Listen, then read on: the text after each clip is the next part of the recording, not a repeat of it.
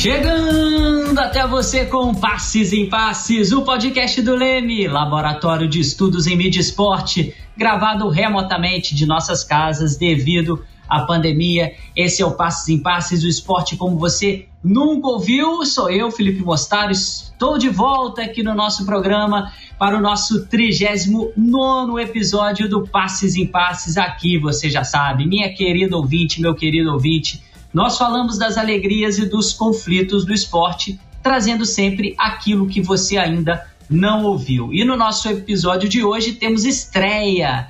Estreando aqui no nosso programa hoje, nosso queridíssimo bolsista, é, vai estrear com o pé direito hoje aqui no nosso podcast. Edu, tudo bem com você, cara? Tudo pronto para estreia? Como é que tá? Frio na barriga? Boa noite, galera. Boa noite, convidados. É um prazer estar aqui com vocês. Primeira vez gravando, mas um carinho porque fui eu que fiz o roteiro. Então, vamos com tudo. Maravilha, Edu. E qual que é o tema hoje, Edu? O tema do episódio de hoje é diversidade LGBTQIA+, nos Jogos Olímpicos. E você que ainda não ouviu os nossos episódios, acesse lá nas plataformas digitais. Você pode escutar no Spotify, no Deezer e no Encher. Não deixe de seguir o nosso podcast nessas plataformas para receber uma notificação sempre que publicarmos um novo episódio. Maravilha, Edu. Quem vai trocar passes aqui com a gente hoje, bater a esses passes em passes do nosso programa, são dois convidados muito especiais. Nós temos o prazer de receber o professor e pesquisador Wagner Xavier de Camargo. Ele é professor da Universidade Federal de São Carlos, a UFSCar, o Wagner é antropólogo e estuda questões de gênero e sexualidade nos esportes. Ele realizou já dois pós-doutorados em antropologia social pela Universidade Federal de São Carlos e tem doutorado em ciências humanas pela Universidade Federal de Santa Catarina. Wagner, seja muito bem-vindo ao nosso Passos em Passes. Tudo bem? Tudo indo, né? Durante a pandemia, mas como é que você está? Boa noite, pessoas. Boa noite, Felipe, toda a equipe aí, Leonardo. Um prazer estar contigo. E a todos, a todos e todas e todos os ouvintes que estão com a gente aí nesse momento. Vamos debater algumas questões legais hoje. Também temos conosco o professor e pesquisador Leonardo Manjan Brito Pessano. Ele é mestre em Ciências da Atividade Física pela Universidade Salgado de Oliveira e doutorando em Saúde Coletiva pelo Instituto Fernandes Figueira, a Fiocruz. Leonardo também é especialista em gênero e sexualidade pelo Instituto de Medicina Social da Universidade do Estado do Rio de Janeiro. Seja bem-vindo, Leonardo. Tudo bem? Olá, tudo bem? Um grande beijo para todo mundo. Muito feliz de estar aqui com o Wagner e todos vocês. Dizer que tenho um carinho enorme por fazer podcast. Eu acho muito, muito interessante. Então, deixar uma felicitação para todos. Vamos lá. Valeu, Léo. Leonardo Peçanha, Wagner Xavier e o Eduardo Ribeiro estarão comigo, juntamente com o nosso queridíssimo diretor Fausto Amaro e o Léo Pereira, também editor do nosso programa. Só lembrando, estamos gravando aí esse programa no meio dos Jogos Olímpicos, dia 2 de agosto.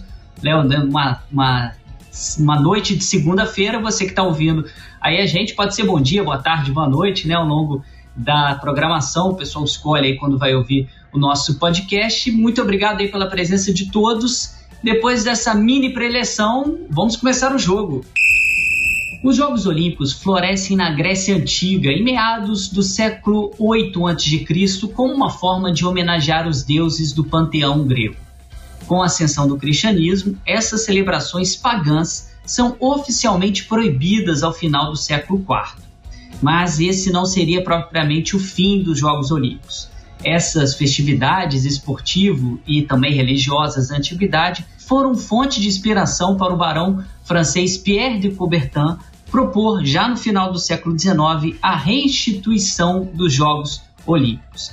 Com propósito internacionalista e pacifista, o projeto olímpico de Coubertin buscava estimular a competição sadia entre os povos dos cinco continentes. Coubertin é considerado o criador dos Jogos Olímpicos da Era Moderna e é também o fundador do Comitê Olímpico Internacional, o COI. Foi dele também a ideia de criar a bandeira olímpica.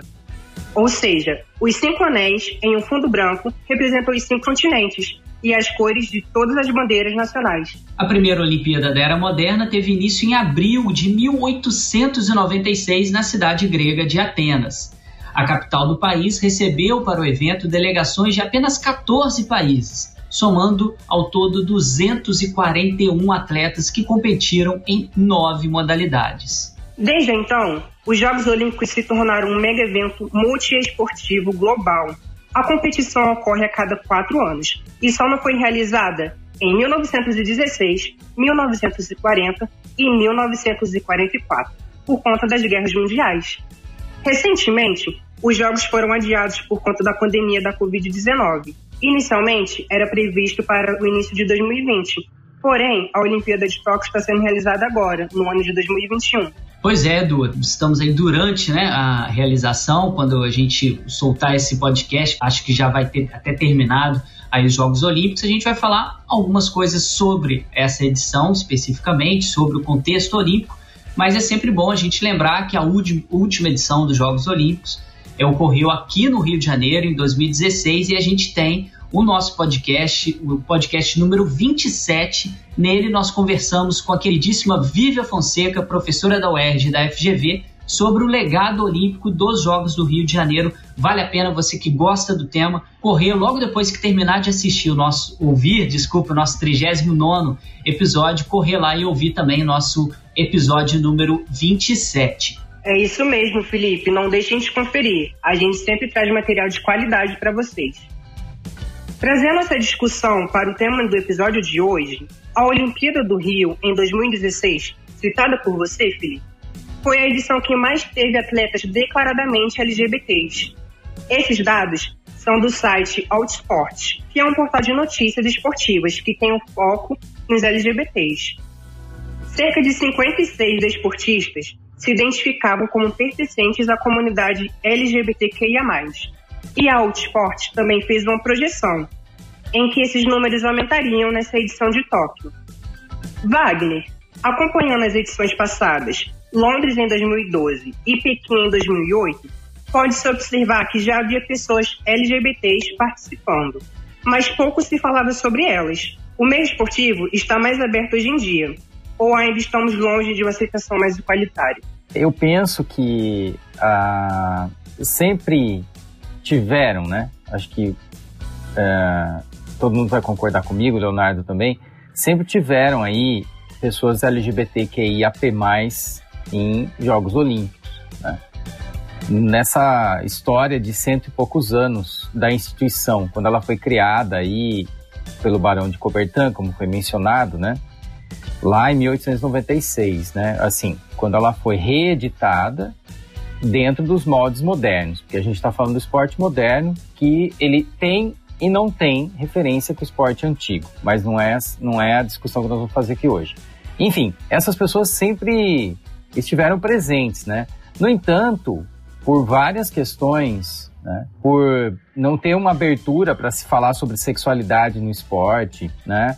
por sempre ter acreditado, todo mundo, né, acreditado naquela máxima de que esporte é contra o sexo, prática de sexo ou anunciação qualquer de sexualidade nos campos, enfim, nas pistas, né, que o sexo ou a sexualidade atrapalha o rendimento e uma ideia de senso comum de que assim não precisa se anunciar nada, basta ir lá e jogar, né?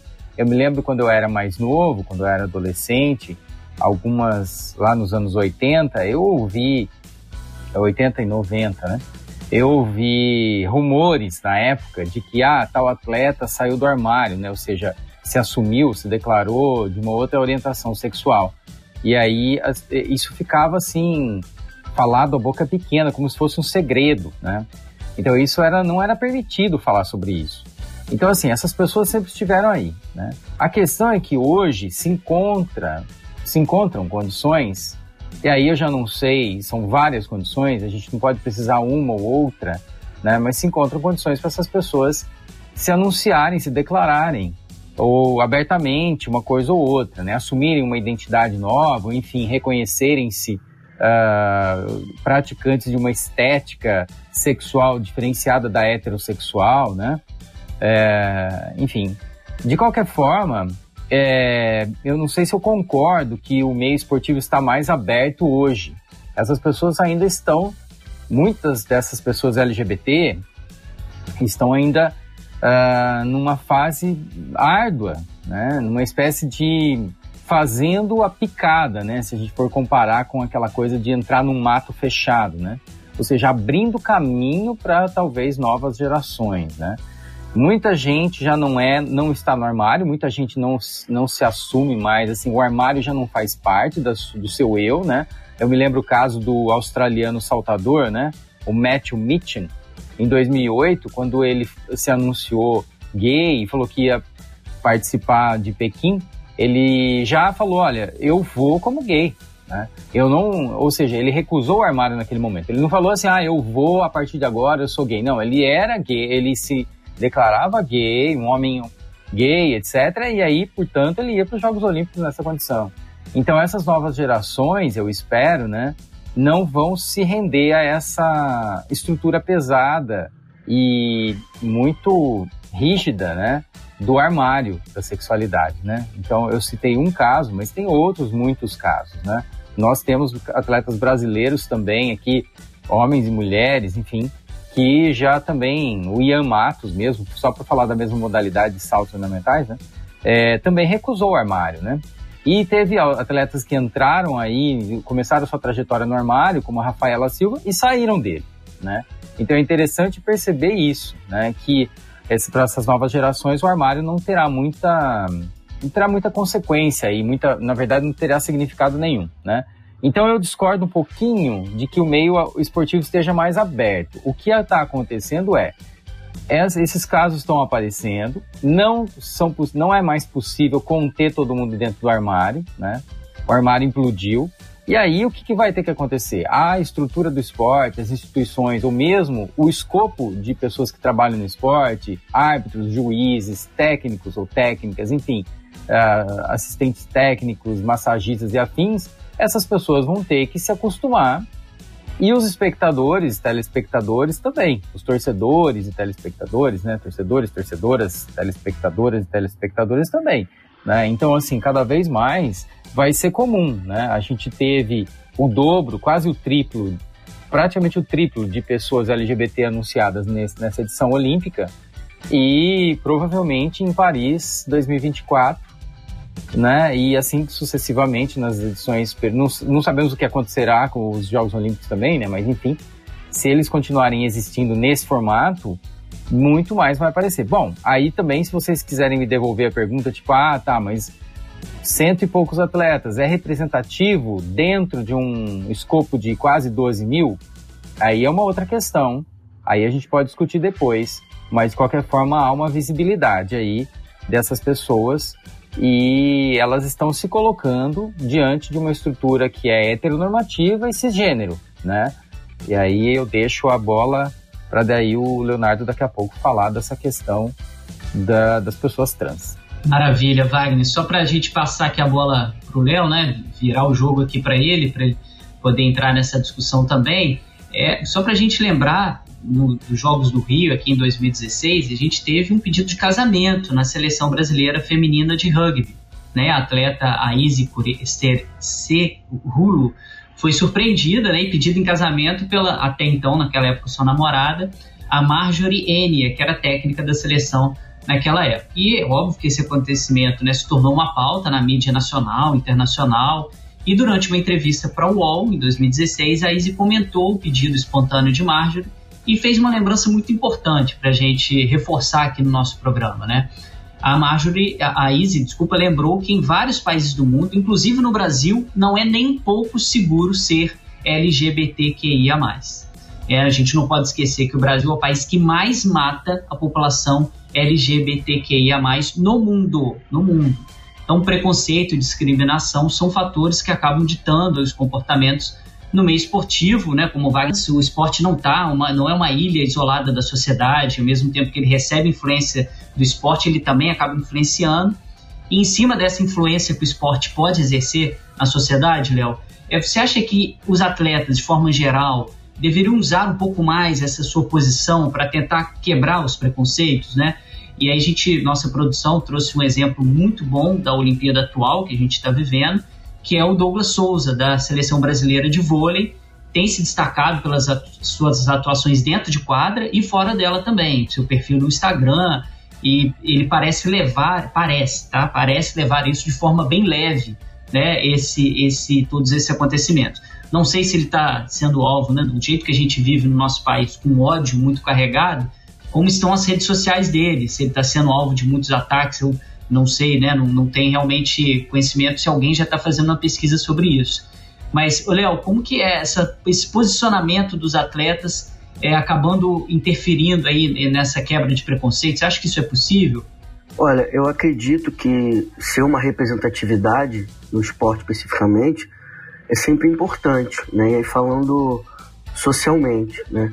Isso motiva, impulsiona outras pessoas e além da representatividade traz uma ideia de pertencimento, né? Quando você olha e você vê que alguém igual tá ali também fazendo essa representatividade, essa representação.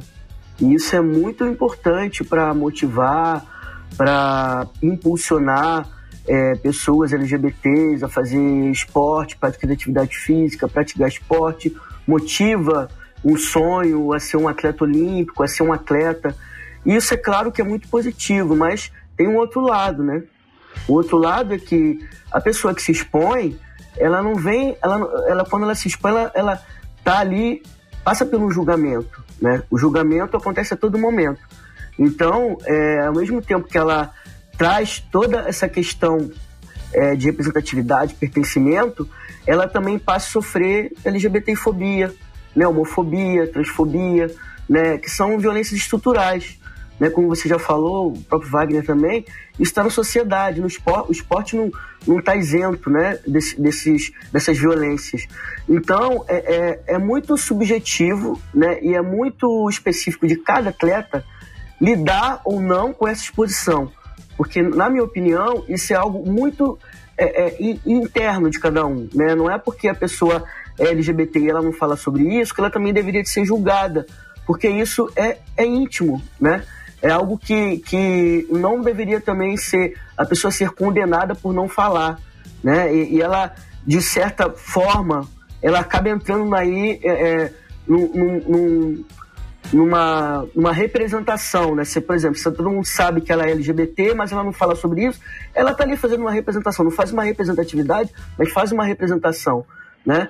Então é, é, é muito delicado a gente também é, é esperar que as pessoas vão se colocar, vão se expor, justamente por conta da violência, né? Ainda é muito cruel, né? Ainda é, é, a LGBTfobia no esporte, por conta de tudo que o esporte representa. É um lugar de poder, é um lugar onde é, é liderado por homens brancos, é, cisgêneros, a maioria é heterossexuais, né? Tem toda uma perspectiva aí é, é hegemônica e tudo isso tem que ser levado em conta, porque o atleta, principalmente, ele tem que estar tá preparado, ele tem que estar tá, tá com a cabeça boa, ele tem que estar tá ali toda com a sua preparação em dia para saber lidar com todas essas possíveis questões relacionadas às violências estruturais, para que ele, isso não interfira na sua performance desportiva.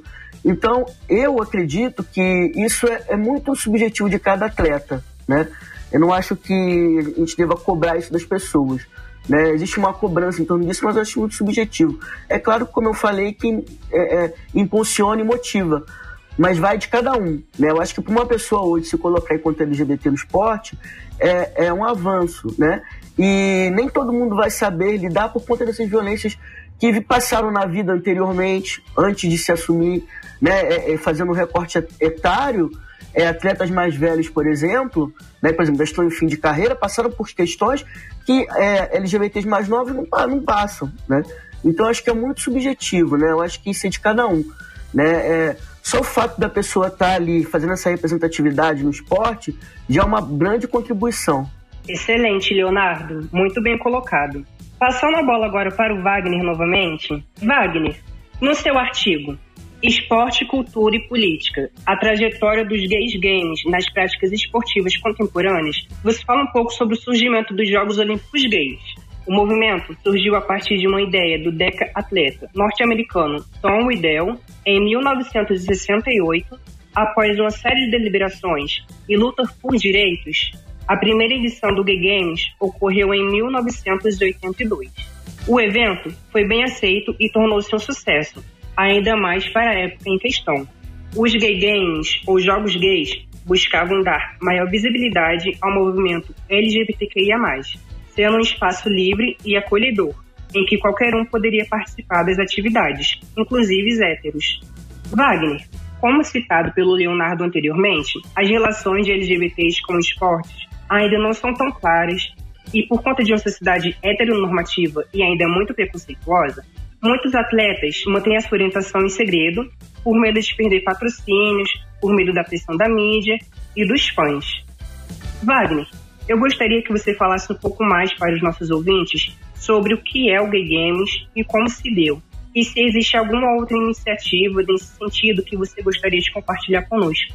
Muito bem, Eduardo. Os gay games, na verdade, eles surgiram com a pretensão, né, pela ideia do Tom Waddell, do Thomas Waddell, aquele decatleta, né, que participou inclusive da edição de verão dos Jogos Olímpicos de 68 e deu suporte, inclusive, pro, pro protesto lá dos, dos Panteras Negras no, no atletismo, né?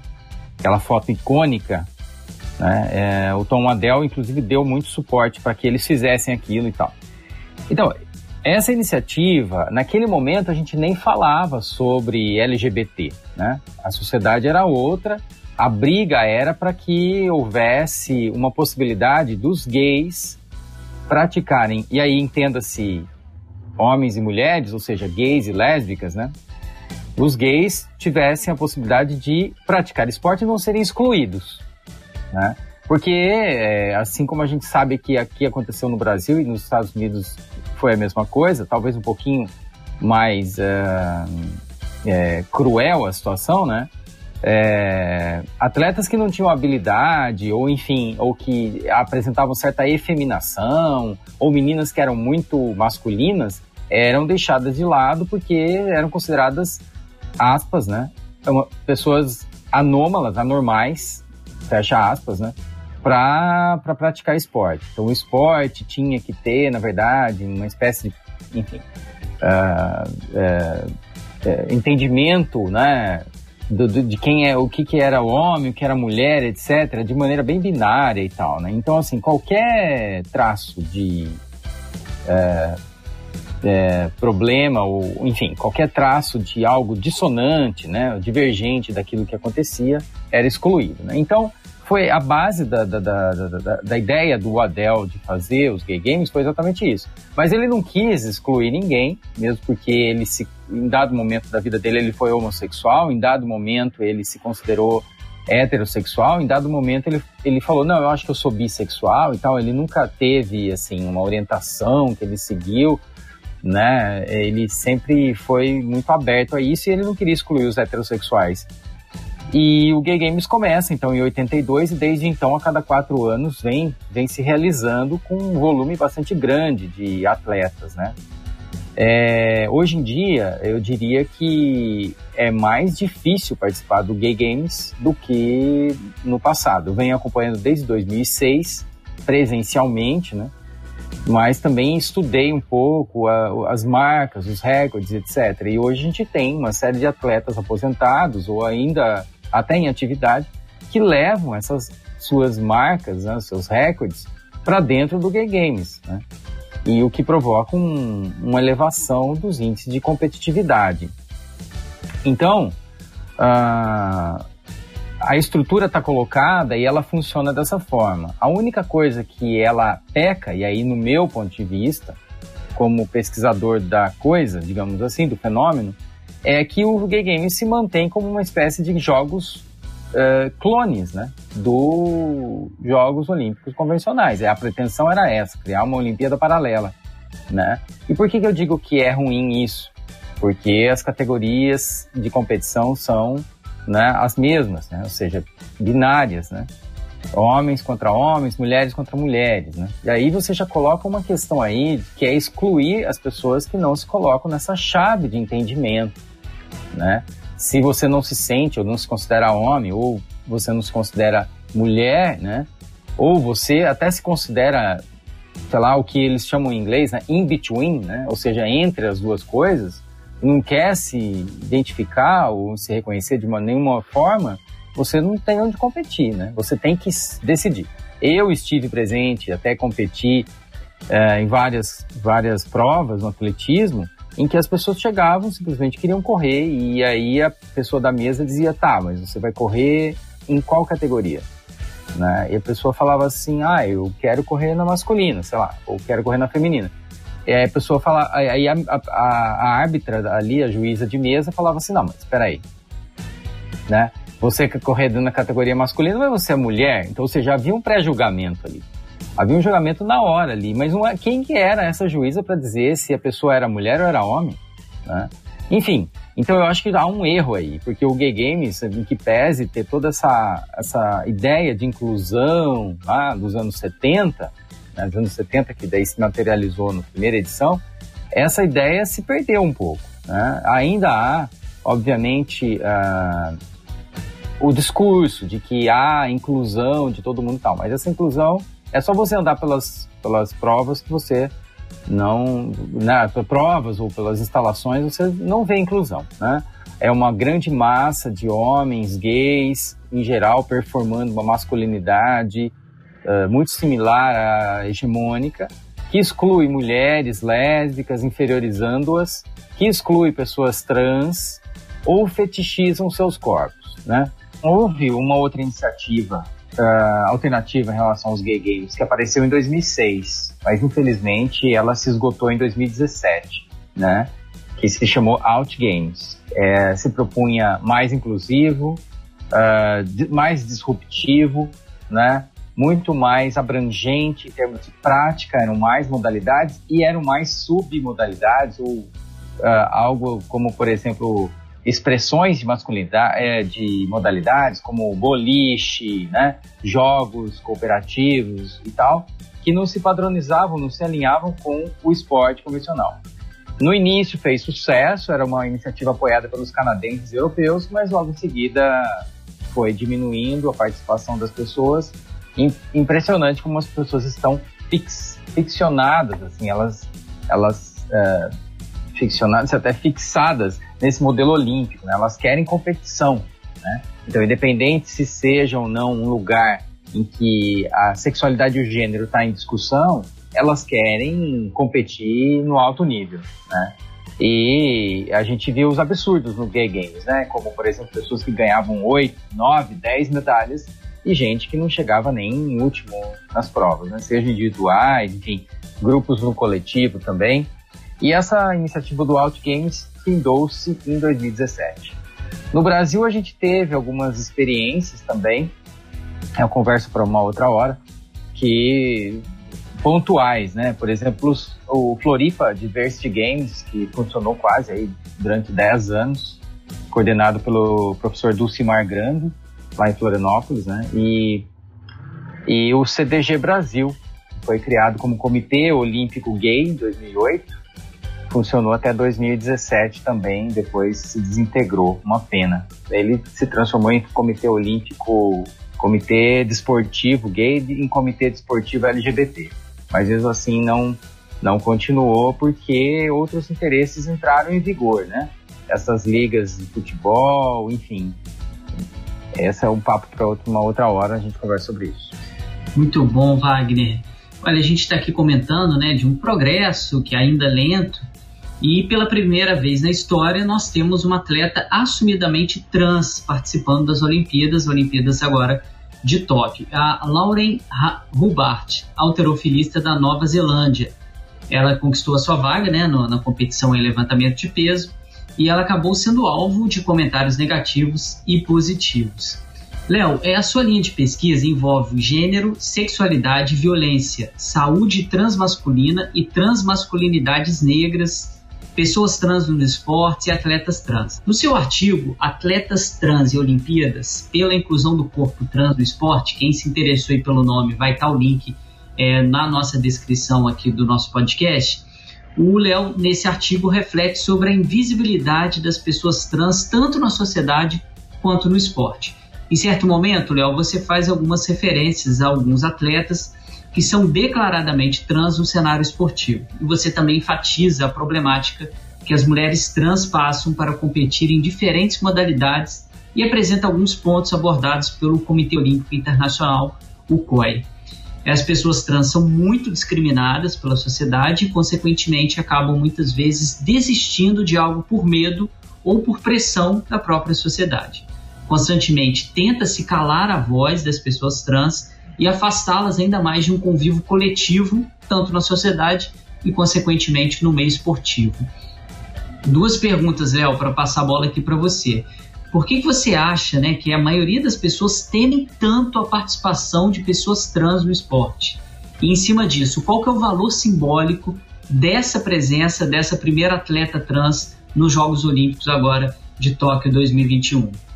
Olha, as pessoas tendem, né, de uma maneira geral, tanto em relação à cultura quanto de uma forma mais geral socialmente, temer o que é ela, o que ela não entende, o que é diferente, né? Então acho que no esporte isso não é diferente.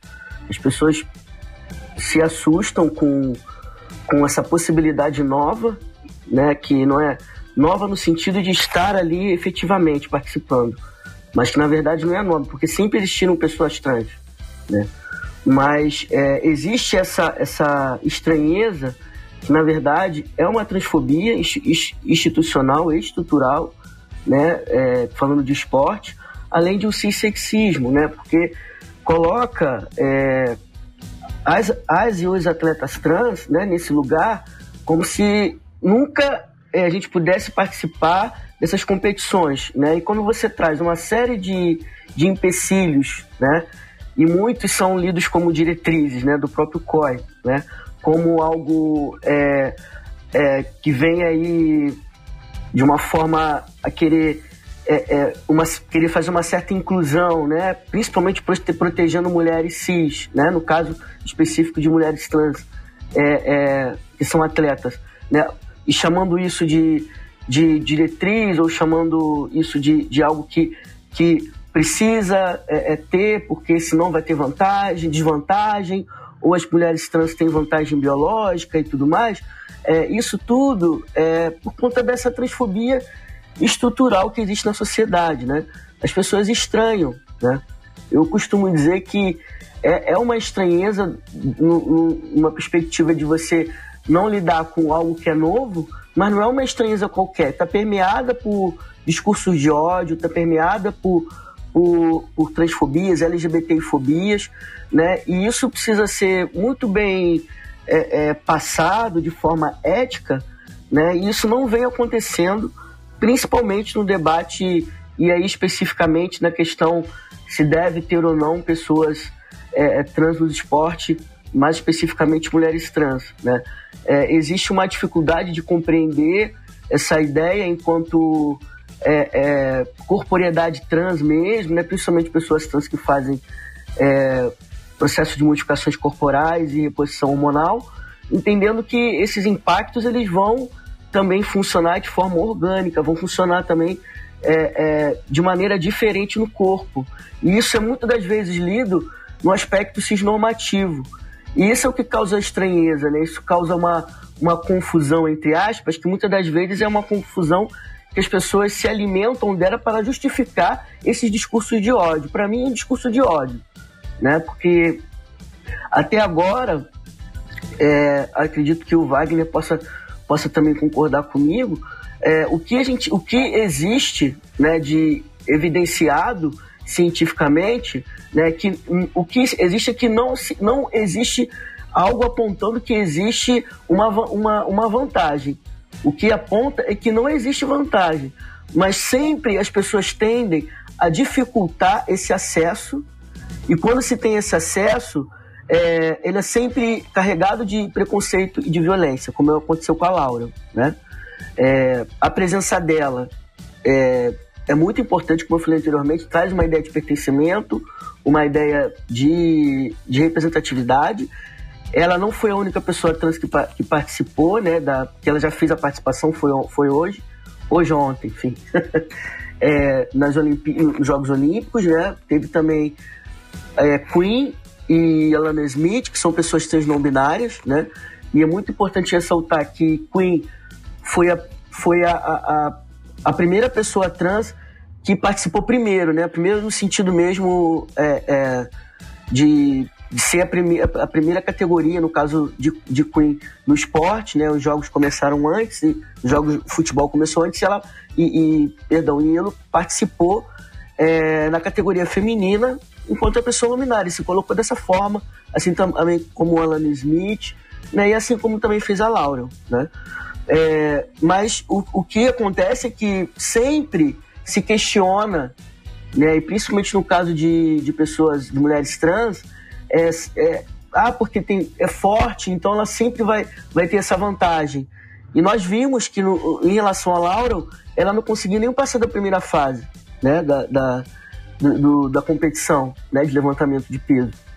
Então, é, essa ideia de que é enraizada na sociedade, né, de lerem corpos trans como corpos cisgêneros, não, não esquecendo, né, e esse esquecimento, de novo, essa estranheza, que não é só uma estranheza, bem permeado de preconceito, né, é de colocar sempre pessoas trans é, nesse lugar de não conseguir. E quando, por exemplo, chega, por exemplo, quando, o que vai acontecer, por exemplo, quando uma mulher trans vencer? Aí ela vai sempre ser colocada, como acontece com a Tiffany aqui no Brasil, né? Os jogos que ela ganha, né, que é atleta trans, a primeira, né, que a gente tem conhecimento trans, efetivamente falando, falando, se colocando enquanto mulher trans, quando ela ganha, ela é sempre criticada porque ela é que tem força, porque ela é que ela é que ela lendo ela como homem, né? Mas quando ela perde, né, ninguém fala nada. Então, quer dizer, então, quando a pessoa trans perde, ela ganha. Quando a pessoa trans ganha, ela vai sempre ser julgada, no caso de mulheres trans, e quando ela perde, ela vai, ninguém vai falar nada. Ela é uma atleta como outra qualquer, assim como todos esses atletas trans que participaram de, de, de, dos Jogos Olímpicos de Tóquio.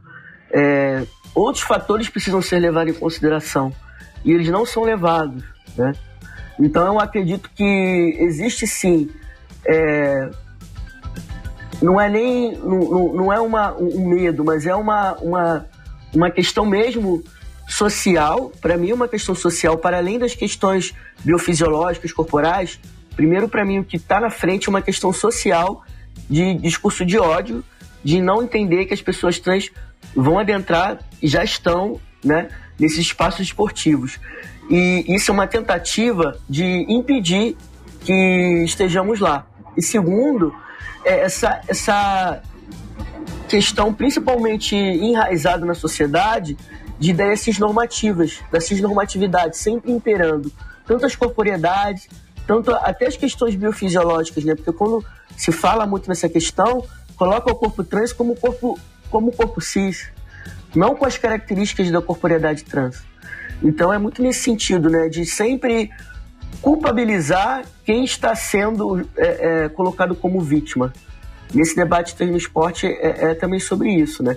Mas com certeza, né, a, participação tanto da Laura, tanto de Queen, tanto de, de Smith, traz essa, essa influência positiva para que outras pessoas também possam, possam estar, né?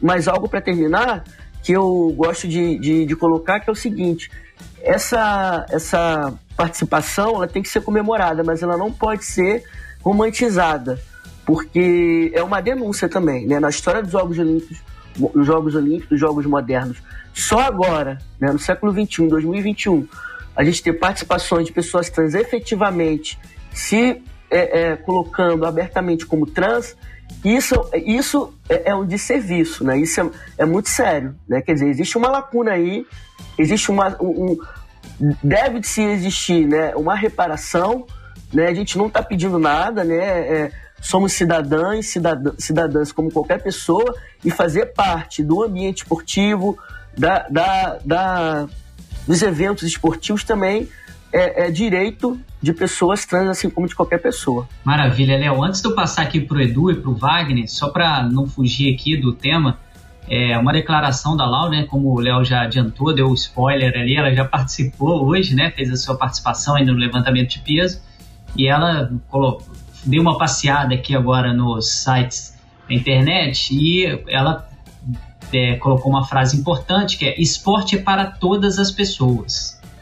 E aí, assim, isso que você comentou agora, Léo, fica muito claro, né, nessa narrativa da imprensa, Por isso que o pessoal gosta bastante de ouvir o nosso programa, porque aqui é o esporte como você nunca ouviu. Aqui você vai ouvir coisas que você não escuta em outros locais. E aí me incomoda bastante porque é, logo após essa, essa, essa aspas, né, que a gente fala aí no jornalismo, essa frase dela, tem, né, explicando que a primeira atleta trans a competir e assim, entenda as controvérsias relacionadas ao tema. Então me parece muito essa falsa, as falsas polêmicas que a gente vê no Brasil, por exemplo, tem um lado que quer matar as pessoas e um lado que quer a vida. Aí fala, nossa, temos que ver um meio termo. Então parece que assim tem um lado certo e um lado errado. E o que a gente está mostrando no nosso programa aqui hoje não é que tem um lado certo e um lado errado, tem um lado que, que é, vamos colocar assim de forma mais direta, ignorante no tema, no sentido de que ignora as evidências e os argumentos de que isso é algo social, como o Léo está trazendo e o Wagner também, para dizer, porque as justificativas para não ter a participação, o Léo e o Wagner, se quiser completar antes a gente passar para a próxima pergunta, são sempre baseadas é, em coisas. É, os argumentos são muito rasos, Léo é, e Wagner. Né, isso que você estava mencionando, então eu fui dar uma passeada, o que são os argumentos das outras pessoas? É, ah, ela vai ter mais força. Você, ah, a pessoa é, vai ser uma, uma, um, um, é, quando ela entrar, ela, por ter ali o gene masculino, ela vai ser mais forte do que as outras mulheres. E você disse muito bem, a própria Lauren não venceu. E aí? É, é, o que, que aconteceu né, nesse meio tempo? Tem o lado também biológico, é, é todas né, que passam por esse processo tomam hormônios femininos, então é, ela estruturalmente, da parte biológica, ela tem assim, esse conflito entre os próprios hormônios. Então isso acaba. Eu já vi a Tiffany dando uma entrevista é, nesse sentido, dizendo que em algumas situações ela está abaixo das outras meninas porque ela tem esses complicadores biológicos, né? Até isso se, se estabelecer. Então, queria passar para vocês, eu acho que não é muito controverso isso não, né? É um lado que às vezes não quer entender o que a gente fala, por, por essa cultura do ódio, como o Léo mencionou muito bem, e aqui a gente tem que deixar bem claro, né? Não é assim, ah, eu vou ouvir os dois lados para saber qual tá certo, né? É, fazendo analogia do que a gente vê no Brasil hoje mesmo. Um lado que é a morte, um lado que é a vida. Não tem dualidade nisso. Um lado tá errado, o outro tá certo. Felipe, se me permite, é, vou, vou comentar aí alguma coisinha, já que você chamou eu na conversa. Né? É, minha, os argumentos são muito superficiais, muito rasos, como você falou. E mesmo quando vão para a área biológica para tentar explicar, usam os indicadores de pesquisas que foram feitas com atletas, com crianças, com pessoas que são cisgênero. Então não dá para levar isso em conta, né?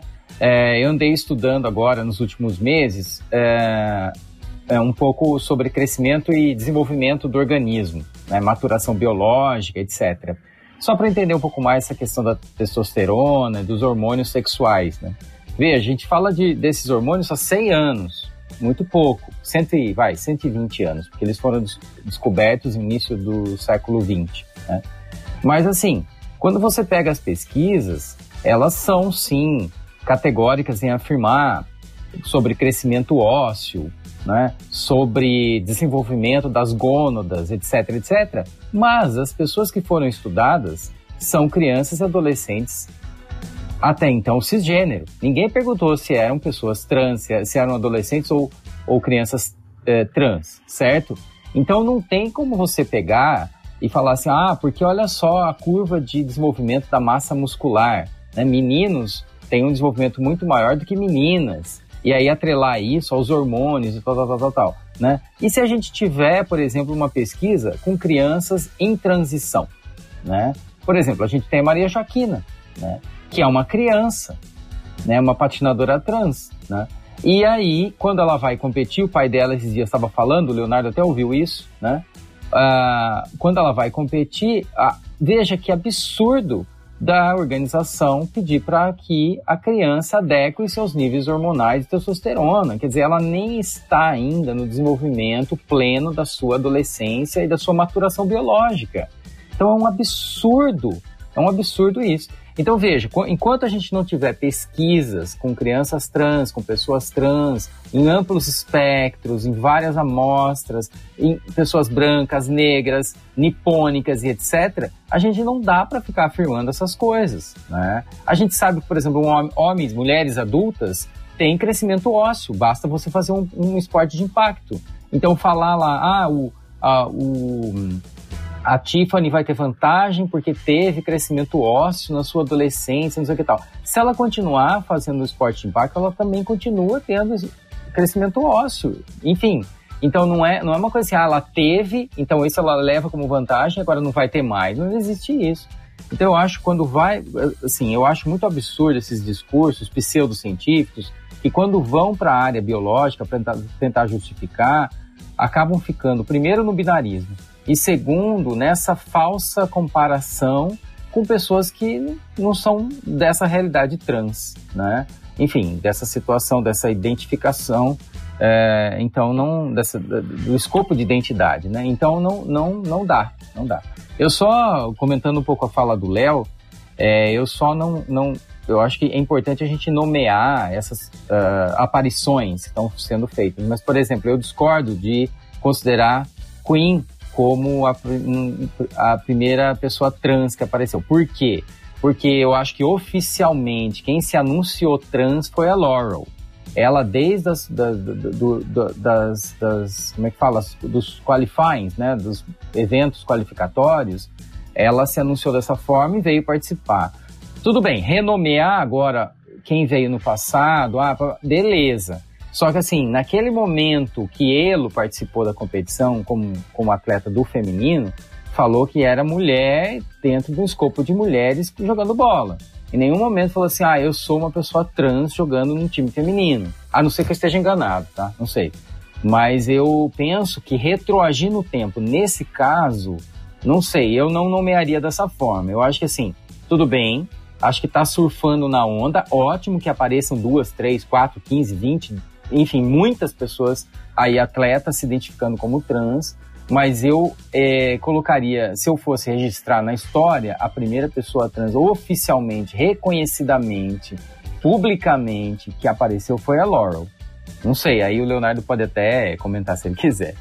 Não, eu, fa eu falei de Queen mais no sentido de ele ter participado, aparecido na ordem cronológica dos Jogos das Olimpíadas. Foi nesse sentido, entende?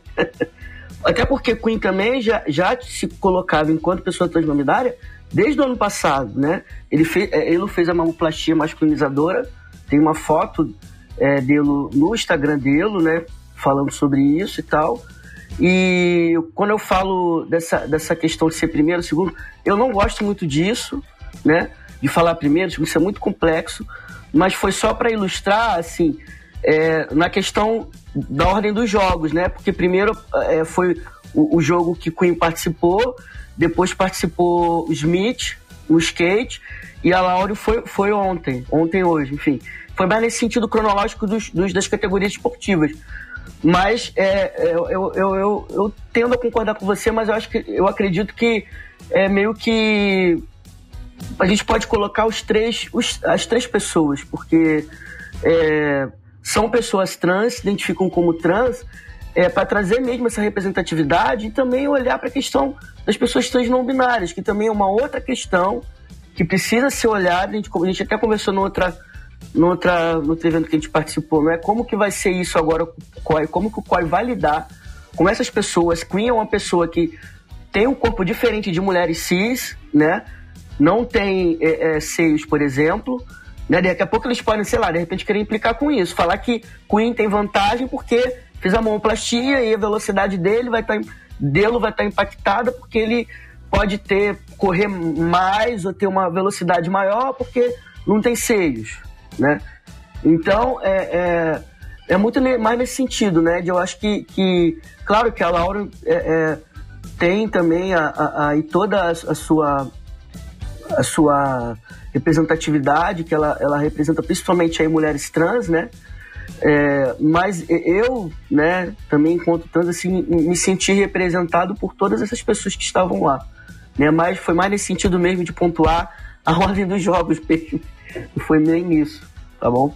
Mas sim, concordo com tudo que você falou. E, e uma ideia de, em relação a. a só para fechar, é, em relação a, a, a questão, essas questões é, é, orgânicas, fisiológicas, tudo, É, isso não, é, todas essas questões, é, como eu falei antes, e essas pesquisas que vêm vem sendo feitas, é, tá nesse lugar de, de, dessa estranheza, mas muito ligado a, a essa ideia transfóbica. Então, quando essas pessoas começam a, a dizer ah, que essas pesquisas elas são legítimas e elas estão apontando para é, uma certa vantagem e tal. E aí você olha, né? Tá sempre feita com pessoas cis, né? É de novo ler as pessoas trans como pessoas cisgêneras sem perceber essas modificações corporais, sem perceber o impacto que essas modificações corporais, o impacto que a reposição hormonal faz nesse corpo, né? E, e também é muito permeado em torno da memória muscular. Memória muscular em relação a pessoas cisgêneras. E a memória muscular em relação às pessoas transgêneras, que tem esse impacto todo. Não se, não, não se fala sobre isso. E além disso, o treinamento. Né? Parece que as pessoas trans é, fizeram a transição de um jeito, de um dia para o outro e vão se inserir nesses espaços esportivos do nada, né? Sem ter uma aptidão física, sem ter um treinamento esportivo por trás, sem ter. Parece que as pessoas esquecem, né? Que para ser atleta precisa treinar, para ser atleta precisa estar apto para estar ali, né? E tudo isso tem que ser levado em conta. Todos esses fatores precisam ser levados em conta. E quando se fala em atletas trans, tudo se perde, né? Parece que existe aí uma, um esquecimento é, é, é, coletivo dessas pessoas que para mim são mau caráter e acaba, e acaba sendo dessa forma, né? O, o professor Leonardo Lima, meu xará, que também é da educação física, na, no trabalho dele de especialização, ele já traz dados falando em relação a essa não aderência de pessoas trans é, nas práticas de atividade física. Ele olha mais para, como ele também é da, do fitness aquático como eu, ele também olha mais para as questões de, de aderência de pessoas trans é, é, em atividades aquáticas, né? como por exemplo natação, hidroginástica, né? que é muito pequeno, é muito pequeno. Né? Se, se a gente está falando de é, é, é, prática de atividade física, se já tem esse índice tão pequeno, é, no esporte amador de alto rendimento, é quase nada, né? E essa preocupação exacerbada, se você não, a gente não consegue nem formar um time, por exemplo, de, de, de só pessoas trans, não que a gente queira isso, tá? Mas para exemplificar, a gente não consegue. Então toda essa preocupação é, de novo, discurso de ódio, sabe? Revertido de pseudociência, como o próprio Wagner já trouxe. Então, queridos ouvintes, conforme o Léo falou, o Wagner e o Felipe pontuaram anteriormente, é, essa questão de LGBTs e pessoas trans no esporte é um assunto muito delicado e um assunto muito pouco ainda estudado, infelizmente.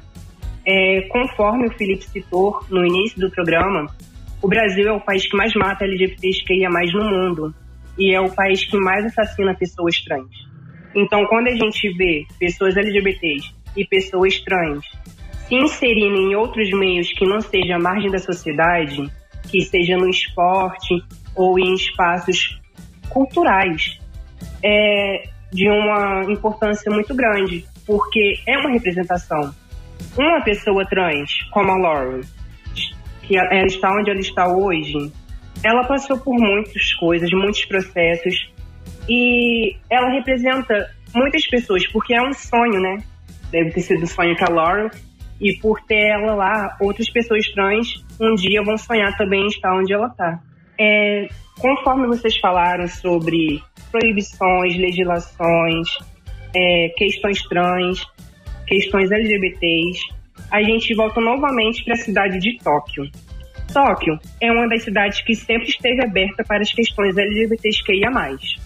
No país, é permitido por lei ser homossexual desde 1880. Com isso, podemos considerar que o Japão é um dos países mais progressistas da Ásia quando se trata de direitos LGBTs. Entretanto, ainda está longe do ideal. No país, não é permitido, por exemplo, o casamento homoafetivo. Com a chegada dos Jogos Olímpicos no território japonês, foi solicitado por parte do Comitê de Direitos Humanos, Trabalho e Participação dos Jogos de Tóquio a aprovação de uma lei antidiscriminação nacional, para garantir a igualdade e a proteção dos atletas. Desde 2018, Tóquio possui uma legislação antidiscriminação, mas que não se aplica ao restante do país. Wagner, O quão efetiva é a lei para coibir casos de discriminação e violência contra as minorias? Como você avalia a segurança desses atletas LGBTs durante essa realização dos Jogos Olímpicos? Bom, Eduardo, são duas coisas aí, né? Uma questão é como se efetiva a lei. Eu acho que a lei tem que ser posta em prática, né? Por exemplo, quando a gente fala da Lei Maria da Penha no Brasil, que bom que ela tem funcionado, mas ela, ela encontra muita resistência.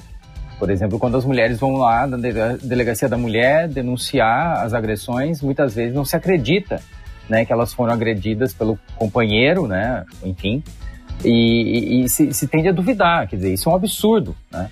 É um absurdo. Então a lei tem que ser posta em prática e tem que se fa fazer cumprir. A gente tem que, como sociedade civil, é, fazer com que a lei seja cumprida. E nesse caso também de crimes de racismo, né? Ou cri, é, crimes contra é, LGBTs em geral, né? LGBT, enfim, etc. A gente tem que fazer, fazer cumprir, né? Acho que é a primeira questão aí, né? Ou seja, e, e também tem uma coisa que a gente tem que observar, né? Muito quando a gente entra com algum recurso, estou falando do ponto de vista de uma pessoa LGBT, né? É, quando a gente entra com recurso, alguma coisa uh, né, numa, numa, numa instância jurídica, né? A gente tem que ver quais são as jurisprudências também, né? Ou seja, uh, às vezes a gente está brigando por uma coisa e já tem jurisprudência, ou seja, já tem uma decisão que foi favorável a alguém na mesma situação. Então isso tem que ser observado, né? Agora, como eu avalio a segurança dessas pessoas, né? Uh, infelizmente, na nossa sociedade, por exemplo, pensando na sociedade brasileira, a, a segurança é, é uma, um tema muito importante ser pensado, né? Porque a gente vive violências cotidianas aí, né? E aqueles que estão, aqueles, aquelas, aqueles, né? Que estão muito distante do padrão normativo reconhecido socialmente, né? São caçados, mortos, esfaqueados, né? Estuprados, etc. Né? Ou seja, são pessoas sofrem violências gratuitamente, né? Só por ser quem são ou se anunciarem de como, forma como são. Então, em geral, casos nos estratos uh, mais uh, desprivilegiados, né? Pessoas tra uh, travestis, trabalhadoras do sexo, né? Pessoas trans, né? É, o que é um, o que é lamentável, né? Porque parece que passa uma ideia de que então você pode ser aquilo que você quiser, digamos assim, né? No senso comum, desde que você ande conforme um homem, desde que você ande conforme uma mulher, né?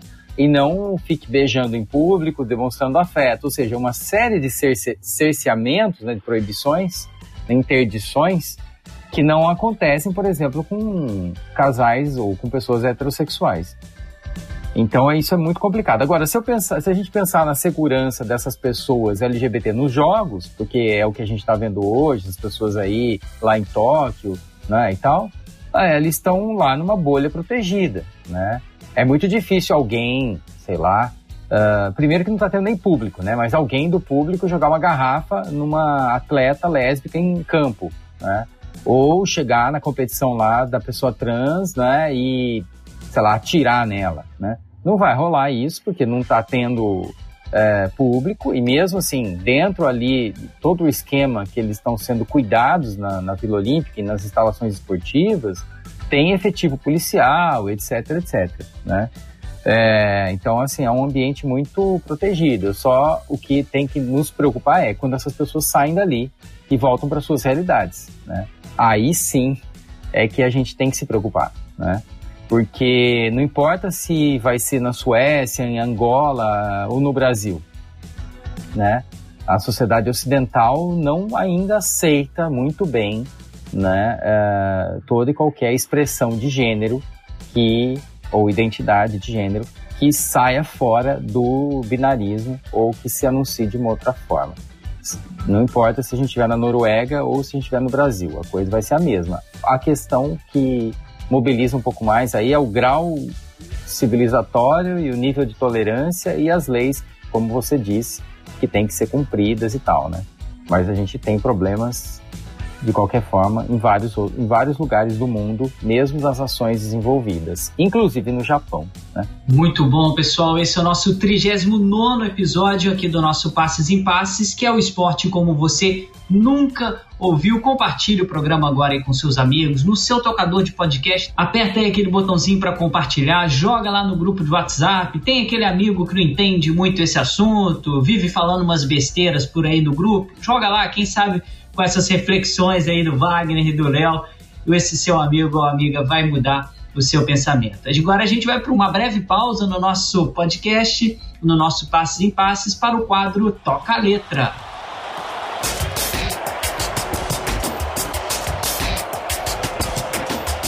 A música de hoje é Indestrutível, da cantora e drag queen brasileira Pablo Vittar. A música é parte do álbum Vai Passar Mal, lançado em 2017. Toca a música aí pra gente, Léo.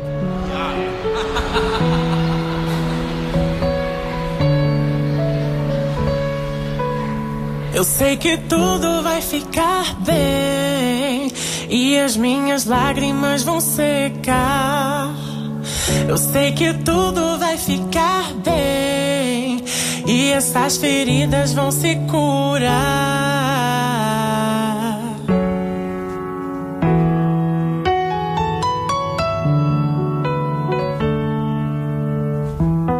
Que me impede de sorrir é tudo que eu já perdi. Eu fechei os olhos e pedi abrir a dor não estar aqui. Que não é fácil assim. Mas vou aprender no fim. Minhas mãos se unem para que tirem do meu peito o que é de ruim. E vou dizendo tudo vai ficar bem. E as minhas lágrimas vão secar.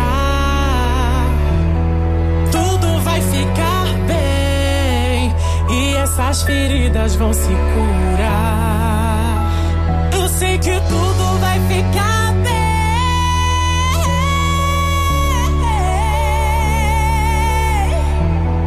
Tudo vai ficar bem.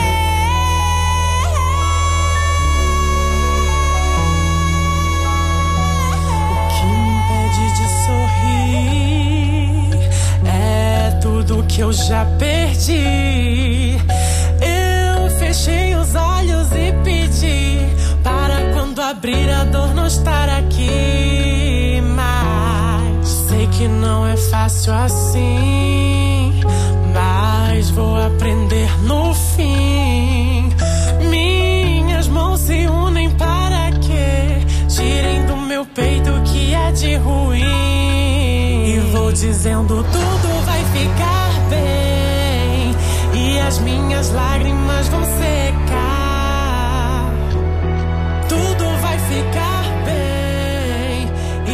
as feridas vão se curar.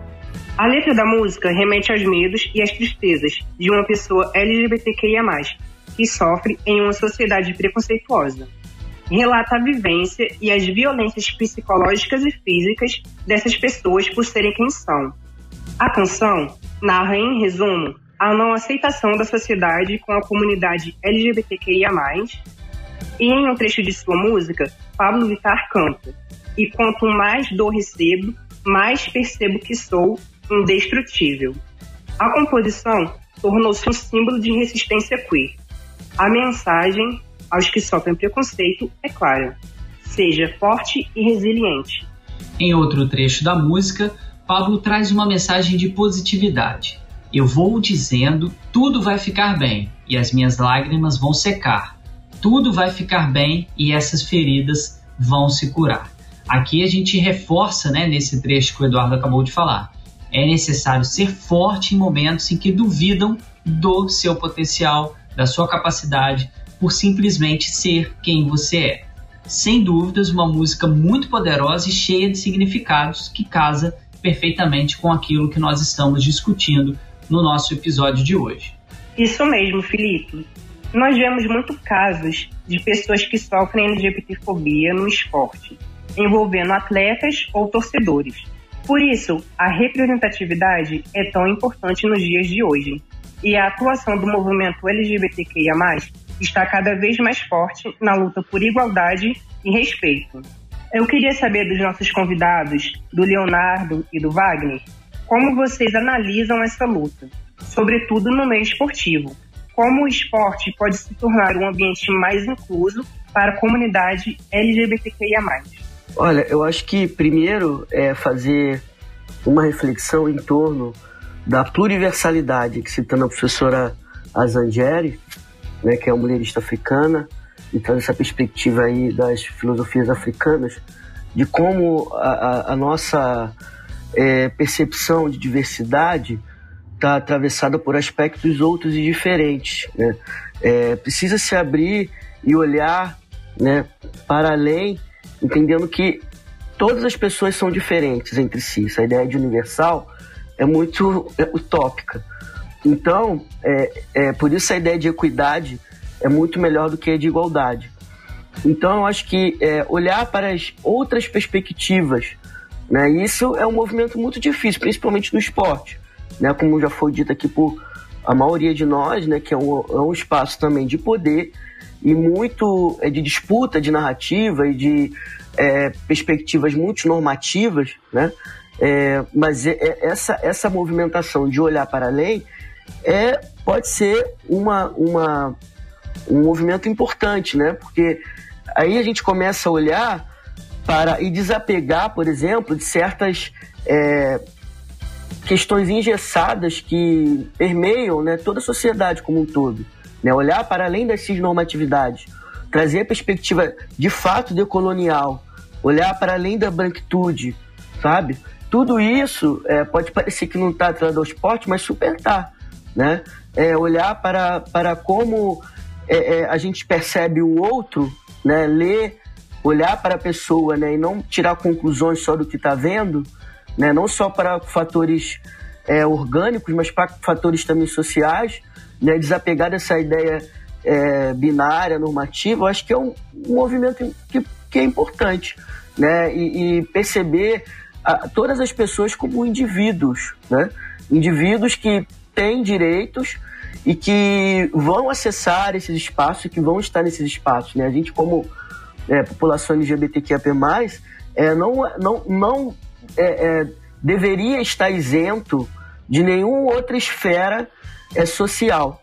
A gente se, é, se, é, se é colocado né, dessa forma de exclusão porque é atravessado pelas violências estruturais, como a LGBTfobia, por exemplo. Né?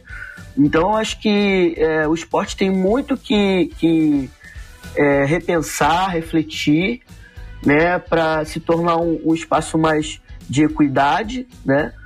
E ele é uma ferramenta muito importante, né? Onde a gente vê é, é diversas é, é, corporeidades, né?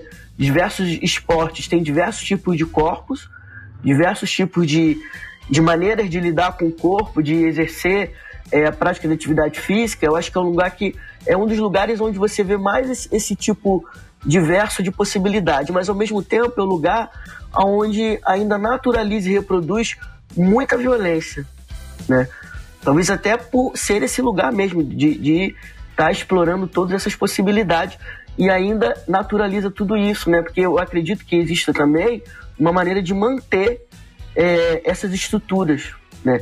é uma forma de manter. Quando você começa a naturalizar essas violências, para mim, é como se é, as estruturas hegemônicas estivessem dizendo: não, aqui vocês não podem entrar, não.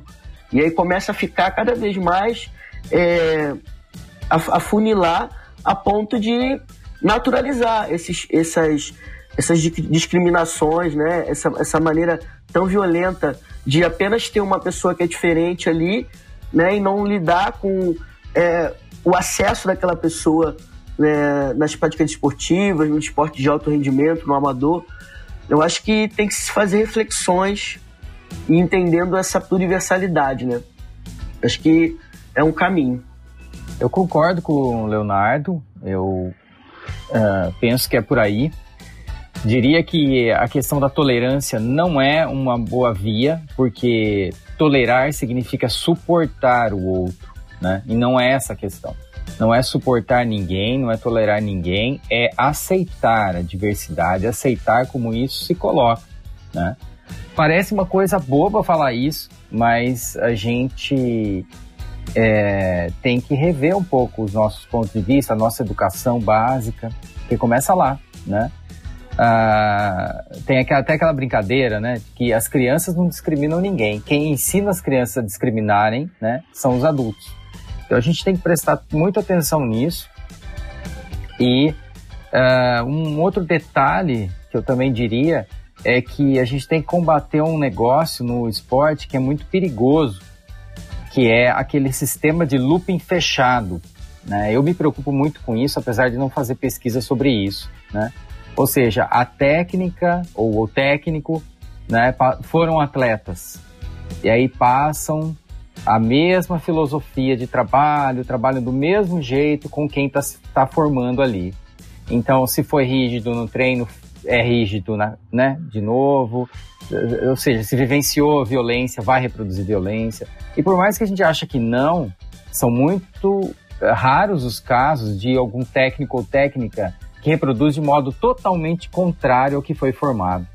Então isso é uma pena, né? Porque ginastas, mulheres vão, né, e homens também, mas as meninas vão continuar sendo massacradas, né, lá nos, nos, nos tablados, né? Jogadores de futebol ou atletas de atletismo lesionados porque tem que dar um máximo de rendimento, né? E não se tem uma humanização no, no, nos processos de treinamento. Já se sabe pelas pesquisas aí que humanizar o treinamento esportivo não significa facilitar, não significa é, descaracterizar, né? Mas sim é uma outra via de entender como que o corpo poderá reagir mediante afetividade, subjetividade, uma série de questões.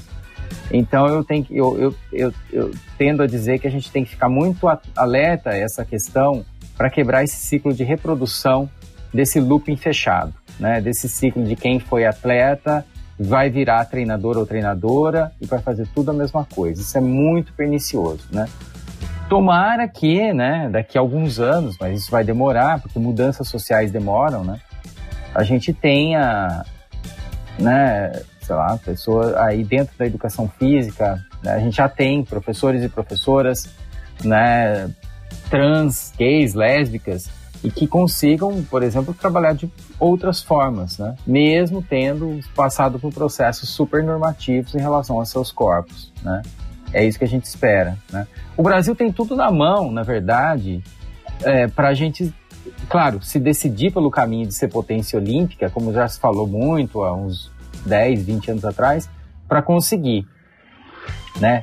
Como o paralimpismo fez, é uma potência paralímpica, só não é potência olímpica, né? Porque não, não, não seguiu a cartilha, né? não, não esbanja dinheiro, não tem uma política pública adequada, extinguiu o Ministério do Esporte, enfim, um monte de erros aí. Mas a gente tem tudo na mão, a gente tem população, a gente tem crianças interessadas, a gente pode sair consequentemente dessa, dessa cultura, monocultura do futebol, porque hoje a gente está muito mais aberto a receber e desenvolver esportes outros na sociedade. A gente basta só, né, ter sensibilidade, esses políticos melhorarem o nível dos nossos políticos, né? E ter programas de inserção dessas pessoas, dessas crianças e adolescentes para para desenvolvimento de esportes aí, enfim, iniciação esportiva, etc. Né? A gente tem bons resultados, mesmo não tendo uma política nacional. Só que acho que esse é o problema, né? Essa paradoxalidade. Né? Se a gente ficar aí numa marca muito próxima de, do Rio, né, que a gente ficou acho que em 13 terceiro, décimo, não me lembro se é 13 terceiro ou 16 sexto na, na, na tabela do, do, quadro de medalhas. Se a gente ficar por aí de novo, o pessoal vai falar, ah, tá bom, né, beleza, 13 terceiro, décimo tá ótimo, né? Sendo que a gente tem que sempre pensar que não é essa questão, né? Muitos dos atletas, enfim, que estão lá, brasileiros em Tóquio, vivem às vezes é, com tênis rasgado treinando, sem dinheiro para condução, né? É, passando fome às vezes, porque não tem, é, tem que decidir no que, que utiliza o dinheiro para ir para o treino ou para comer, etc. E isso é lamentável, né? A gente não, não pode pensar em cobrar uma medalha dessas pessoas que vivem em situações tão difíceis socialmente, é, E a gente quer resultado, né? Assim, a gente, estou dizendo enquanto sociedade, quer resultado de uma pessoa que passa por uma situação tão difícil dessa forma, né? E é, sem respaldo nenhum, né? É, do ponto de vista governamental. Muito bom, pessoal. A gente tá aqui, tem o nosso quadro, né? Você que está acostumado a acompanhar o nosso Passes em Passes, que é o Leme Cast Club, que é a hora de você, ouvinte, participar aqui do nosso programa. Nós recebemos, né, perguntas aí do arroba Cris2SU e arroba Clara Quintaneira. Muito obrigado aí pro arroba Cris2SU e para arroba Clara Quintaneira participando aqui do nosso programa. As perguntas deles é, foram inseridas né, ao longo aqui do nosso roteiro e você já sabe, se quiser participar aqui do nosso programa, fica de olho nas nossas redes sociais. Tem o nosso Instagram, Instagram desculpa, arroba e a página no Facebook também. Sempre quando a gente vai fazer a gravação de um programa, a gente joga o tema do nosso programa é, no dia da gravação, como fizemos hoje, e o pessoal manda vários questionamentos. A gente agradece demais a vocês que participam com a gente. Só lembrando, compartilhe com os amigos, né? Aproveita depois essa aula que nós estamos tendo aqui dos nossos dois convidados, do Wagner Xavier e do Leonardo Peçanha, para mandar para o seu grupo de amigos aí no WhatsApp ou para aquele outros colegas que você deseja debater um pouco mais esse assunto. Estamos dando o pontapé inicial aqui para a gente prolongar mais esse assunto, não é mesmo, Edu? É isso mesmo, gente. Eu queria agradecer a audiência de vocês. E se vocês estão gostando até agora do Passes em Passes, nós vamos agora para o nosso quadro Ondas do Leme.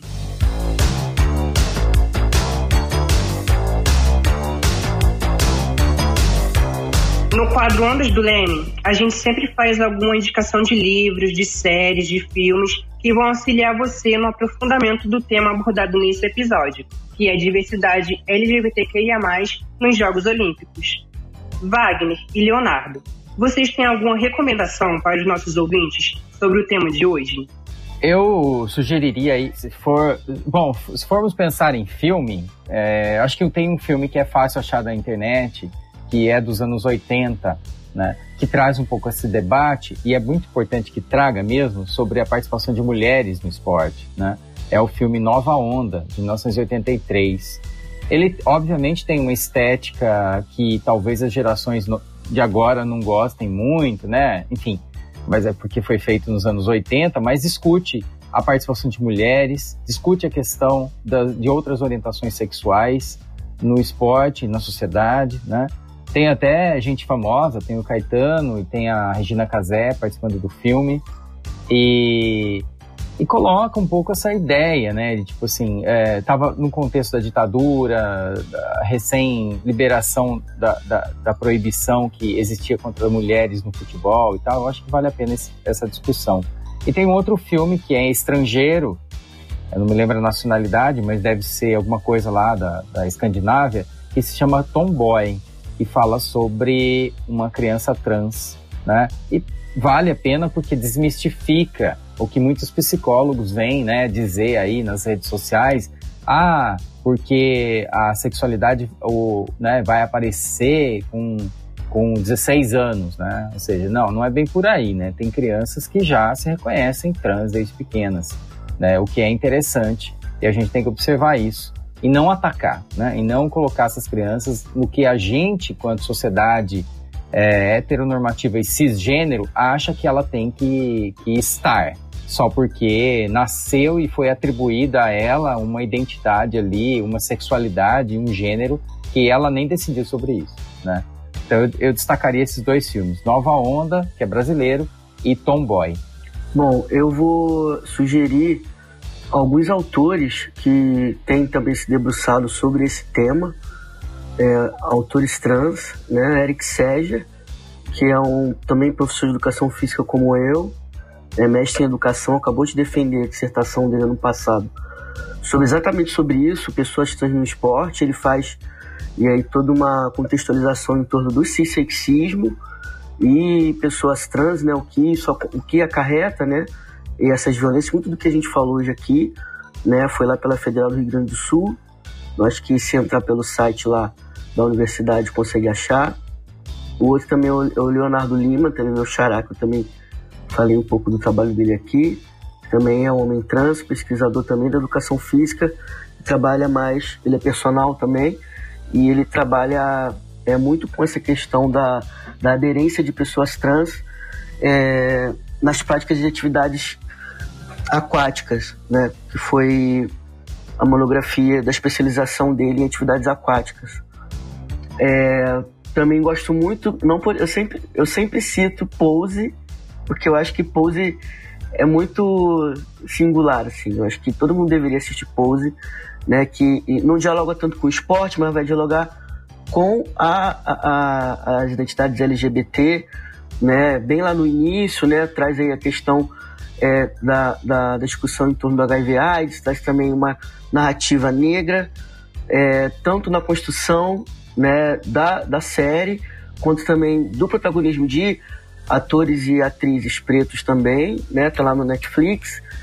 É, eu acho também interessante indicar o Ludoped, que é um portal de, de acessibilidade, né, de divulgação científica, onde o Wagner tem bastante é, artigos lá, eu também sou apresentador lá, e é uma, uma leitura bastante interessante, né, onde a gente pode ler, assim, acessível, né, os artigos são publicados lá, né. É, ah, o filme Raça, que também está na Netflix, ele não dialoga tanto com as questões LGBTs, mas ele traz essa perspectiva da raça mesmo, né, e é um, e é um um, um, um, um filme baseado em fatos reais, né? E não vou dar spoiler para vocês verem. Mas é bastante interessante, né? Porque quando a gente amplia o debate LGBT, né, interseccionando com raça, né, e demais marcadores, mais especificamente raça, tudo que a gente falou aqui tem outra dimensão. é, é, bem diferente, né? Então, é, só para trazer um pouco também dessa dessa perspectiva, que não é um recorte, mas é uma, uma, um, uma maneira, né, uma experiência né, também é, da sociedade, né, de pessoas LGBT pretas, pessoas LGBTs que são de outras raças e etnias. Né? Acho que é isso. Ah, saiu até. É, é, é, esqueci, saiu hoje um artigo meu da UOL, onde eu também falo um pouco do que eu disse hoje aqui, da, da, da das pessoas, da presença das pessoas trans na, nos Jogos Olímpicos de Tóquio, tal, tal acho que jogar lá no All Sport ou no All aparece. Eu falo um pouco dessa, dessa questão da, da essa, essa presença, ela deve ser comemorada na questão do pertencimento, mas que ela também é uma denúncia pela ausência né, de todos esses anos. Muito bom, Léo. Só para lembrar aí os nossos ouvintes que todos esses artigos aí a gente coloca na descrição do nosso podcast, então não fica preocupado aí para correr atrás para buscar no Google e tudo mais. A gente vai colocar o link aí bonitinho para vocês. Assim que terminar o nosso programa, que já está quase no fim, vocês irem lá, correrem nessas indicações, tanto do Wagner quanto do Léo, para poder é, falar um pouquinho. Mandando um abraço também para o pessoal do Ludoped, né, que o Léo citou, grandes parceiros nossos, em especial é o Marcel é, Diego Tonini, especial também o Sérgio é, Setani Giglio, que quase sempre, né? Já participou de, aqui de alguns programas com a gente, está sempre é, em parceria com o Leme e o Vitor Figols também.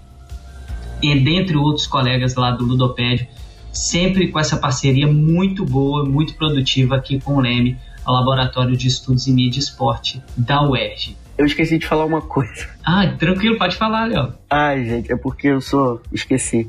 Eu, eu, eu é, também queria sugerir, indicar é, a página qual eu sou, eu sou coordenador lá, que é o Feminismo Negro no Esporte, que é uma página no Instagram, né? Eu sou coordenador de políticas LGBTQIA+, lá, mas é um movimento, né, de, de, de pessoas pretas, né, onde a gente está trazendo para as pessoas histórias de principalmente mulheres negras, né, tanto que participaram do, dos Jogos Olímpicos, mas que foram pioneiras tanto na atuação enquanto atletas, treinadoras, jornalistas, enfim, que estão ali vinculadas ao esporte.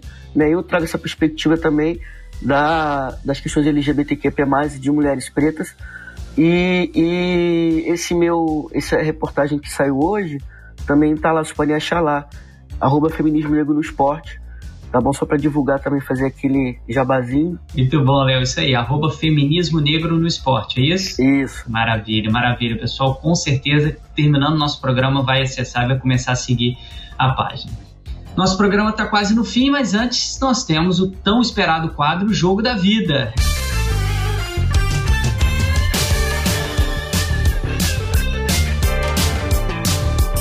Qual jogo marcou a sua história? Em qual momento o esporte entrou definitivamente na sua vida?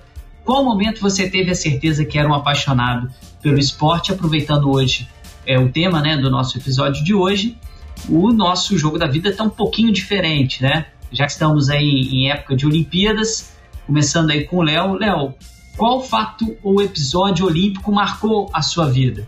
Olha, eu fui atleta de futebol amador, né, ainda no feminino na época, na década de 90, meados da década de 90. E eu vou te dizer, assim, hoje eu acompanho muito menos futebol, é, tendo a olhar mais pro feminino, né? Mas futebol masculino não é muito mais a minha praia, tanto não. Mas eu me lembro que quando, naquela época principalmente, quando o Brasil ganhou a Copa de 94, é, a Copa, né, especificamente falando da Copa, foi muito marcante para mim, enquanto uma pessoa que estava ali querendo é, participar é, de atividades esportivas é, e muito influenciada também pelo meu pai, né? Isso me motivou, né? E também quando e, e a partir disso, né? É, eu virei muito fã da Pretinha. A Pretinha é muito visibilizada, é uma atleta da seleção brasileira, né? Hoje ela não joga mais. Ela, ela teve na geração antes da Marta e ela participou aí da, da, se eu não me engano, eu acho que foi uma das primeiras participações da seleção feminina de futebol. Nas Olimpíadas ela esteve, a Pretinha. E eu conheci ela pessoalmente na época que a gente, que a gente jogava, né? Que eu jogava. Que ela morava próximo de onde eu morava, lá em Padre Miguel. Meu pai ainda mora lá até hoje. E a gente recebeu o, o a taça lá por ela, né? No torneio. E a Pretinha ficou marcada para mim, ficou, ficou marcada para mim como uma representatividade de uma mulher preta é, é, jogando no futebol. E eu acredito que também ela ficou. passou essa ideia de que era possível é, me tornar um atleta, né? E tudo mais. Isso não aconteceu. Mas é, aconteceu de outra. Eu fui por outros caminhos, né? Então acho que a Pretinha marcou. Eu acho que foi a, não falando da Olimpíada, mas a Copa de 94, nessa, nessa questão do futebol masculino, e no feminino, a presença da, da do futebol feminino no meio das Olimpíadas e da Pretinha especificamente. Hoje a gente tem aí a, a Formiga, né, que também é outra representatividade, assim como todas, as, todas elas, né? Mas a Formiga, Formiga por fazer essa representa, representação aí de ser a, mais, a que mais participou, né? Então, é, eu acho que é isso. A, a, no futebol, que foi o esporte que eu, que eu joguei, foi o que me, me, me, me, fez, me fez continuar, né? Porque eu primeiro jogava basquete, mas como eu não cresci, aí eu fui pro futebol. é isso. Isso, Wagner, o seu, qual o momento assim te marcou e você falou, olha, parti, eu sou um apaixonado pelo esporte, o esporte entrou na sua vida até academicamente? Não, tem várias coisas aí, mas na verdade foi entrando aos poucos e meio paradoxal, foi meio paradoxal minha relação com o esporte, né? Porque eu observava esporte, é, eu me lembro da prova do Carl Lewis dos 100 metros em 1984, foi a primeira vez que eu vi algo que eu falei, uau, né? E aquilo me marcou bastante. Eu tinha 10 anos, né? E daí eu comecei a perseguir, mas só as questões olímpicas, assim, só esporte olímpico e tal. E daí, quando rolou em 1988 a, a prova do Ben Johnson, uh, isso me capturou, de fato, porque o Ben Johnson ganha, ele logo depois, horas depois, é acusado de doping, e aí ele é, tem a medalha caçada. E aí eu falei, cara, tem alguma coisa interessante aí. E, olha, eu, né, eu tinha 14 anos. Né? E eu falei, veja, tudo pode ser como tudo pode não ser, né? Essa questão do DOP, daí eu comecei a pensar nisso, o que, era DOP, o que não era DOP e tal, não sei o quê. Eu não estava entendendo muita coisa, estava procurando saber. Só que eu era contra o esporte, né? E vou continuar contra até eu entrar em ciências sociais. E bem nessa época, na discussão da literatura, muita gente falava o esporte é o ópio do povo, né? Eu peguei isso tudo, né? Eu li coisas, Roberto da Mata, etc. como esporte como ópio do povo, né? Ou seja, esporte, morte ao esporte. Eu era contra.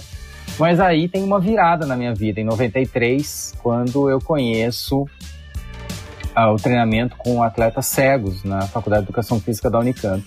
E eu viro guia, sem querer. Eu estava correndo um dia na pista de atletismo e o professor que dava treino para eles me convidou para ser guia de cegos. E a partir dali começou uma relação muito estreita em eu, ser, eu correr para atletas com deficiência visual. E eu deixei minha vida de, de atleta e comecei a ser guia, e aquilo me fascinou. Então aí foi uma, uma vida, enfim, nova que eu tive, uma vivência nova, uma experiência que começou e que durou 18 anos. Né? Daí eu parei com todo o envolvimento com o mundo paralímpico para me dedicar a estudar LGBTs no esporte. Aí foi uma outra de nada, mas aí eu conto, eu conto para vocês em outro programa. Final de jogo no Passes em Passes. Muito obrigado, amiga e amigo ouvinte. Compartilhe esse episódio aí com seus amigos, envie seus comentários pra gente, leia o nosso blog comunicaçãoesporte.com e siga as páginas do Leme no Instagram e no Facebook. É só procurar pelo arroba Leme UERJ. Agradecer muito, Edu. Valeu, Edu. Grande estreia, viu? Em breve estaremos de novo aí nos próximos episódios do nosso Passes em Passes. Obrigado, Felipe. Obrigado, convidados. Foi uma honra e um prazer estar aqui com vocês hoje. E agradecer também nossos queridíssimos é, participantes do programa de hoje, o Wagner Xavier e o Leonardo Peçanha. Olha, falar aí dessa manifestação cultural e simbólica tão importante que é o esporte, que coloca em disputa os imaginários sociais. E nós vimos hoje como é necessário a gente quebrar esses imaginários hegemônicos é, que reprimem, que violentam os demais imaginários possíveis. E ouvir o esporte como você nunca ouviu aqui no nosso programa é a nossa missão, né? cumprindo o papel da universidade pública, gratuita e de qualidade, para ter cada vez mais qualidade nos debates, nas questões que tornam a nossa sociedade, como o Léo muito bem disse no programa, mais com uma equidade muito maior. Valeu muito, Wagner, pela sua presença aqui e o Léo também. Em breve estaremos juntos novamente, né, em outros temas e outros programas aqui no nosso Passes em Passes. Eu agradeço a oportunidade de estar aqui conversando com vocês, com o Wagner, sempre um prazer, o querido. Mandar um beijo para todo mundo. É, da importância de estar trazendo esse tema é, com seriedade, com ética, né, com transparência. Né, isso é uma preocupação que nem todo mundo tem, então é importante também ressaltar isso, né? É muito importante. É, fazer aqui também um pouco de divulgação dos meus trabalhos um pouquinho. É, como eu falei anteriormente, eu sou coordenador lá do Feminismo Negro no Esporte, coordenador de políticas LGBT+, né? Tem a, o Instagram, arroba Feminismo Negro no Esporte, Feminismo Negro no Esporte, é o Instagram. Mais pra frente a gente vai lançar o site. Tem também um site que eu idealizei também, que é parceria junto com o Feminismo Negro no Esporte, que é o Negros Blogueiros.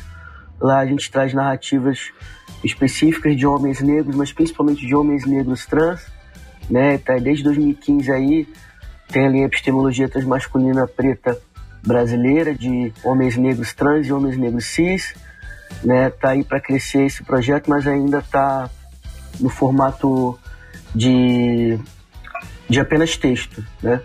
É, como eu já falei, sou também lá do Ludoped, assim como o Wagner. Lá estou como apresentador Ludoped com o portal de divulgação científica. Tem aí as redes tanto no YouTube, quanto o site, quanto o Instagram. Acho que é isso. E mandar um beijo, né? Para todo mundo. Meu site, esqueci. Meu site, Leonardo mbpecanha.pro.br. Coloca ali algumas coisas que eu faço, alguns trabalhos que eu divulgo. E é isso, tá bom? Deixar um beijo para todo mundo e agradecer a participação. Foi muito bacana. Eu gostaria de agradecer o convite, né, é, que foi feito. Eu acho que talvez pelo Fausto, né? Então agradeço aí o, o pessoal do Leme todo, mas enfim, Fausto, Felipe, a equipe toda que está por trás dessa edição e foi ótimo partilhar aqui as ideias com o Leonardo. A gente já teve em outros momentos, mas é fundamental essa, essa, esse diálogo, essa proposição de ideias a partir de diferentes olhares diferentes posições, diferentes pontos de vista, diferentes pessoas, enfim, porque a gente está num processo de qualificar o debate, né? Então isso é fundamental. Né? Uh, É isso, agradeço demais. Um dia espero estar presente aí, conhecer o pessoal do Leme, que eu tenho uma queridíssima amiga, a Leda Costa, que sempre me falou né, dos trabalhos desenvolvidos aí e sempre me causaram curiosidade. Então, primeira vez, olha só. Eu espero que outras venham também. Né? Foi ótimo estar aqui com vocês hoje. E aí eu deixo meu muito obrigado. Meu abraço geral. Valeu, Wagner, obrigado. Nós também estamos morrendo de saudade de fazer o programa ao vivo, todo mundo poder estar ali, né, no nosso estúdio, lá no Audiolab, na nossa queridíssima UERJ. O Passes em Passes é uma realização do Laboratório de Estudos em Mídia e Esporte e do Audiolab da UERJ, com o roteiro do Eduardo Ribeiro e da Carol Fontinelli, direção do meu querido amigo Fausto Amaro e minha, produção do Eduardo Ribeiro, edição do Léo Pereira. Nosso programa, pessoal, vocês já sabem, é quinzenal e esperamos vocês no nosso quadragésimo episódio. Vem muita coisa boa por aí. Passes em passes, o esporte como você nunca ouviu.